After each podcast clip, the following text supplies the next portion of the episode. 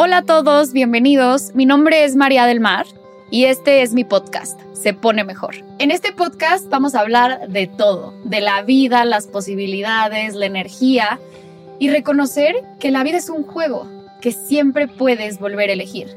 We are fucking supernovas. Vamos a platicar.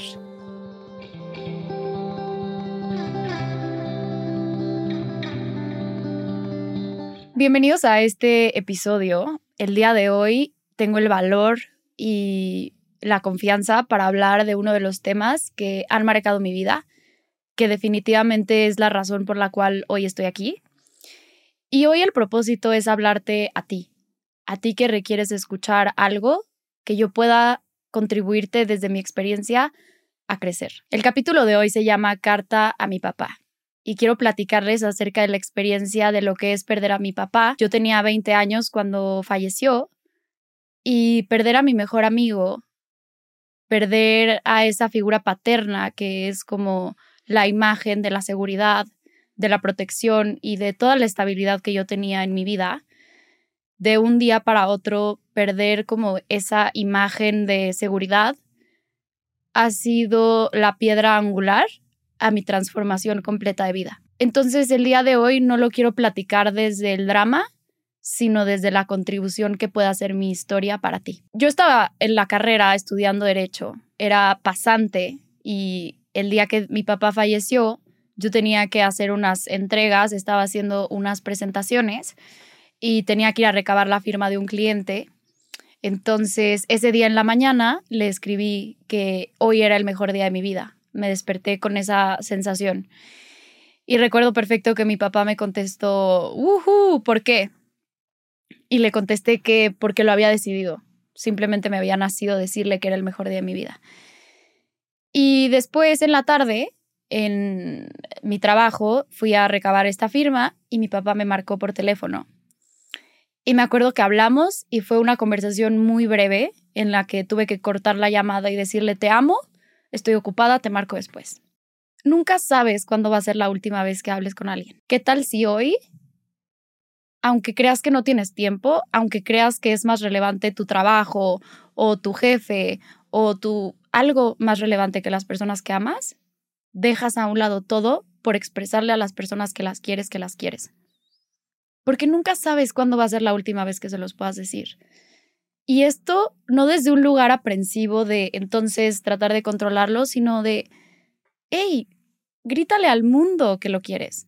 Grítale a las personas que crean más en tu vida el regalo que son, porque a eso vinimos. Creo que a veces nos enfrascamos tanto como en el día a día, en el tráfico, en el trabajo, el dinero, las deudas. Y se nos olvida que vinimos un ratito, que vinimos un ratito a gozar esta existencia y que nunca sabemos cuándo va a ser la última vez que hablemos con alguien. Entonces, ese día corté la llamada y posteriormente recibí una llamada de mi mamá que tenía que ir a Cuernavaca porque mi papá estaba lastimado. No, en ese momento no me dijeron lo que había pasado y en ese momento empezó mi transformación.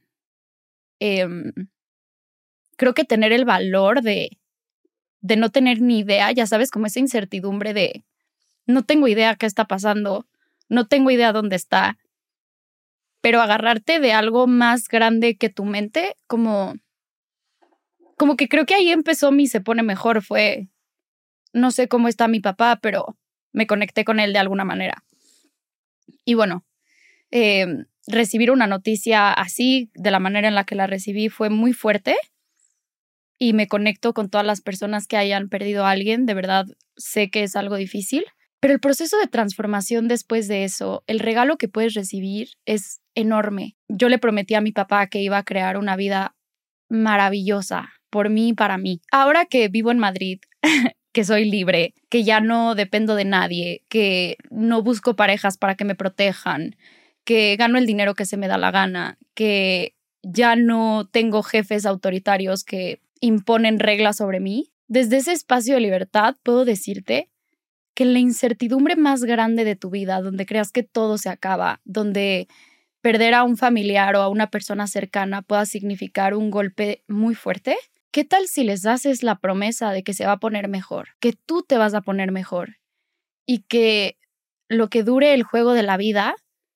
vas a aprender y crecer, porque algún día los vamos a volver a ver. Algún día nos vamos a encontrar y, y entenderemos que la muerte no separa a las personas. La muerte no mata el amor. Y para mí, mi mejor amigo y yo somos eternos. Después de ese día, pues es una incertidumbre enorme porque al principio pues fue un shock para mí y haberle dicho que ese era el mejor día de mi vida fue como como que no tenía mucho sentido, pero algo en mí me decía que que era lo que él requería escuchar y saber de mí. Carta a mi papá tiene que ver con qué es lo que pasó ese día que nos separamos. Que nos separamos desde la parte física porque hoy no puedo abrazarlo, pero claro que puedo hablar con él. Es mi mejor amigo. Le sigo contando absolutamente todo. Y lo que pasó después de ese día fue pues un proceso y un duelo que tiene que ver con esta incertidumbre de no saber qué sigue en tu vida y como yo me aferraba a esta imagen de ser abogada como para hacer, hacer sentir orgulloso a mi papá, ¿no? Es como, creo que parte de la razón por la que nunca me planteé algo diferente en mi vida era porque, pues mi papá ya no me iba a reconocer si yo cambiaba, ¿sabes? Y a veces hacemos eso, es como, no nos transformamos porque la imagen que otros tienen de nosotros no nos permite crecer. Y entonces, pues yo regresé a trabajar y el despacho en el que trabajaba en ese entonces me apoyó, de verdad, wow, o sea, es de esos lugares donde la vida se pone mejor. Y hoy siento tanta gratitud por, por ese proceso porque pues seguí creciendo, seguí trabajando, no me detuve. Y siete años después, puedo decirles que cuando un ser querido fallece, el duelo no acaba, es una transformación, se va transformando los sentimientos, la manera en la que puedes comunicarte con ellos cambia, tal vez el dolor se modifica, pero pero creo que podemos ser más empáticos allá afuera, o sea, como más humanos, más sensibles ante la realidad que otros están viviendo. Porque a lo mejor tú vas en el tráfico y tú no sabes lo que la persona de al lado está pasando o tú no sabes lo que las otras personas a tu alrededor están viviendo y ser más sensibles con otros creo que puede ser un regalo que también todos podemos dar.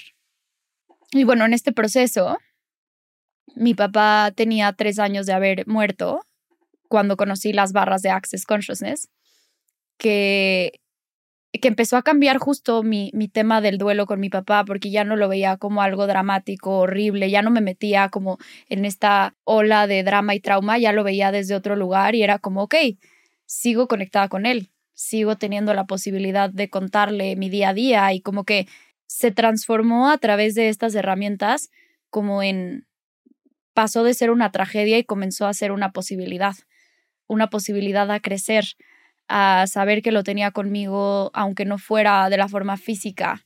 Y así fue, o sea, conocí estas herramientas, empecé a cambiar mi realidad y dentro del primer, la primera clase de fundamento que tomé eh, de Access Consciousness fue el día de su aniversario luctuoso.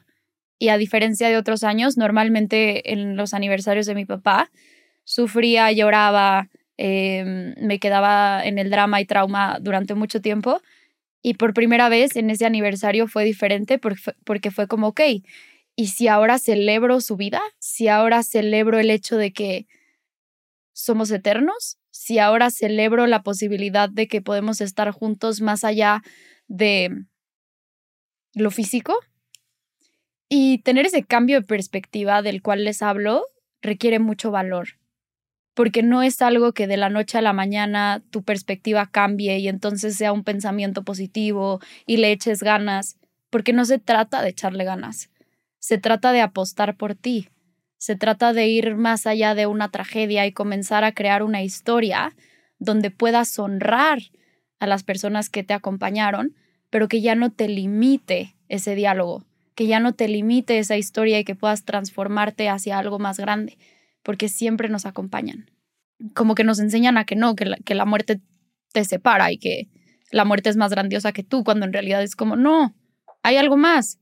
Y si yo hoy quiero hablar con él, basta con decirle, oye, pa, te necesito, o dame un abrazo, o oye, ve, gané tanto dinero, o oye, ¿qué crees? Estoy viviendo en Madrid, eh, me salí del trabajo que odiaba, eh, ya no más violencia, ya no más violencia psicológica, ya no necesito que nadie me, ya no necesito que nadie venga a rescatarme, ya no busco novios como desde este lugar de, please, protégeme. Y no sé, como que sé que mi papá ha vivido esa evolución conmigo, ¿sabes? Y es muy chistoso porque normalmente pensarías que la muerte te separa y ya, ¿no? Llóralo, procésalo y supéralo, ¿no?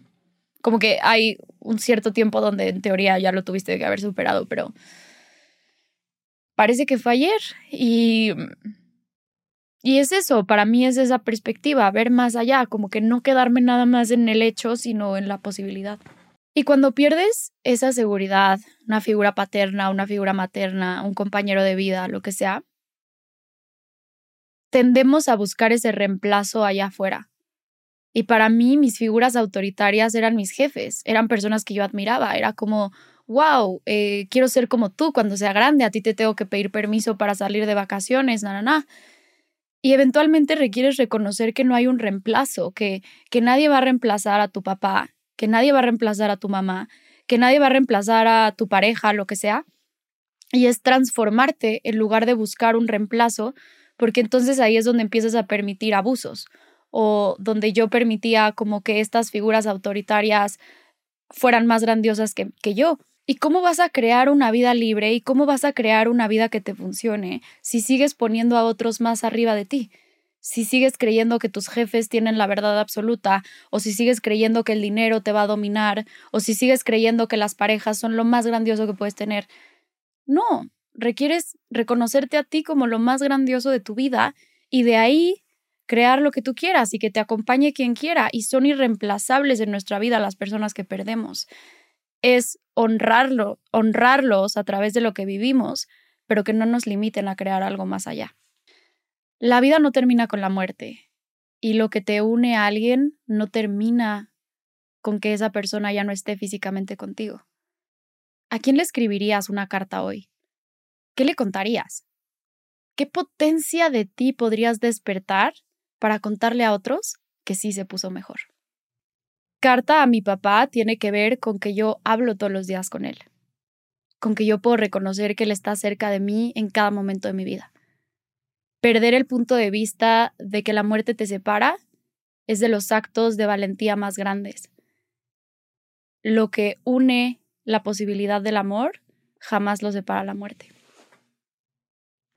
Muchas gracias por escuchar este capítulo. Sígueme en mi cuenta de Instagram, arroba María del Mar Rubín y mándame un mensaje para saber de qué quieres que hablemos en este podcast. Hoy podemos cambiar al mundo. Reconoce que siempre puedes volver a elegir.